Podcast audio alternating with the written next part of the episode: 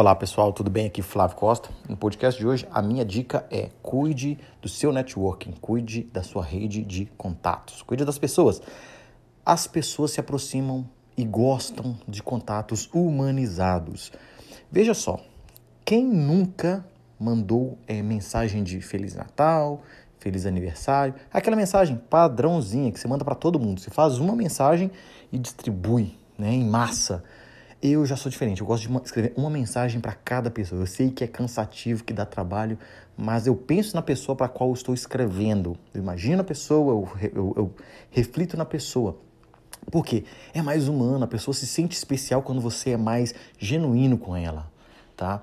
E olha só, vou contar uma história que aconteceu comigo. Até quem me inspirou, quem me fez lembrar dessa história foi o Guilherme. Tava jogando videogame com ele e aí ele me lembrou, me, me fez lembrar, né? Fui lá no passado, lá quando eu estava na quinta série. E o que, que aconteceu comigo? Aconteceu que eu gostava de jogar videogame, né? Então saía da escola, estudava na escola lá, lá em Patinga, no bairro Horto, na escola chamada Márcio Cunha, que é o mesmo nome do hospital da cidade. E todo dia eu estava pela manhã, saía da escola, em vez de ir para casa, eu passava num fliperama e jogava um pouquinho, depois pegava o ônibus e ia para casa. Todo dia, todo santo dia eu fazia isso. E tinha um jogo que chamava Art of Fight. Eu conhecia bastante os macetes, os especiais. E as pessoas, né, ficavam ali, olha, como é que você faz? Nossa, você joga bem e tudo aquilo. Porque eu era mesmo, né? Gostava do jogo. E eu ensinei um, um rapaz que cuidava do fliperama, né? O, a, a, pessoa ali que era do caixa, né? Porque tinha uma pessoa que vendia as fichas e que cuidava das máquinas para não ter briga, para não ter nada dentro do fliperama. Tá? E aí, passei um tempo ali jogando durante um certo tempo e conversava com essa pessoa, sempre, e aí, como é que você tá? Tudo bem? Olha, aqui eu vou jogar com esse outro personagem, vem aqui para você conhecer os, os, os, os, especiais, os macetes aqui do jogo. E ele ia lá, gostava, me via jogando e etc.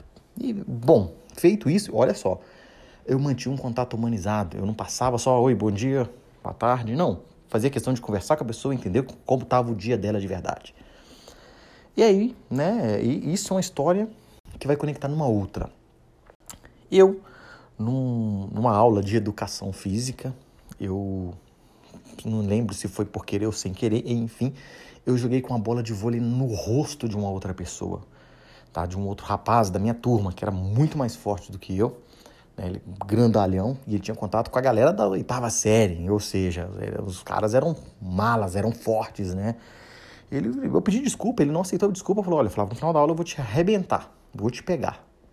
Ok, aí chegou, né? Eu fiquei, imagina, foi no primeiro horário isso, e eu, eu com aquele com aquele pânico durante a minha manhã toda, e chegou no final da aula, eu saí, peguei a minha bicicletinha, minha monareta, tô saindo e tinha uma turma, uma imensidão na porta da escola, esperando o Flávio brigar. E eu não sou um cara de briga. Mas enfim, chegou lá, eu saí com a minha bicicleta, e esse rapaz, que eu acho que o nome dele era Rodrigo, ele chegou para mim e falou assim: Olha, eu não vou te bater, não, mas se você não quiser apanhar, você vai ter que correr. Para a escola toda ver você correndo. Aí eu falei, caramba. Eu tava tremendo nas bases e eu falei, cara, você vai ter que me bater. Eu não correr, eu não vou. Né? E a honra, onde fica a honra? E o que, que aconteceu? Poucos minutos antes dele começar a me espancar, porque eu não sabia nem como me defender, aparece o bendito rapaz da do fliperama e disse: Ninguém vai encostar a mão nele. Ele é meu chegado. E aí ele comprou a briga para ele. Ele falou: Flavião, vai nessa. Eu peguei minha, minha bicicleta, minha monareta, saí pedalando devagarzinho. E quando eu olhava para trás, os dois já estavam brigando.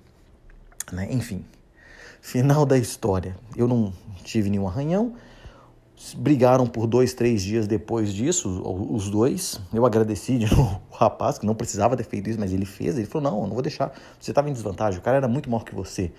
Enfim, cuide das suas redes de contato. De alguma forma, ela sempre vai te ajudar. Né? No meu caso, aí ajudou numa briga, mas eu tenho redes de contato que.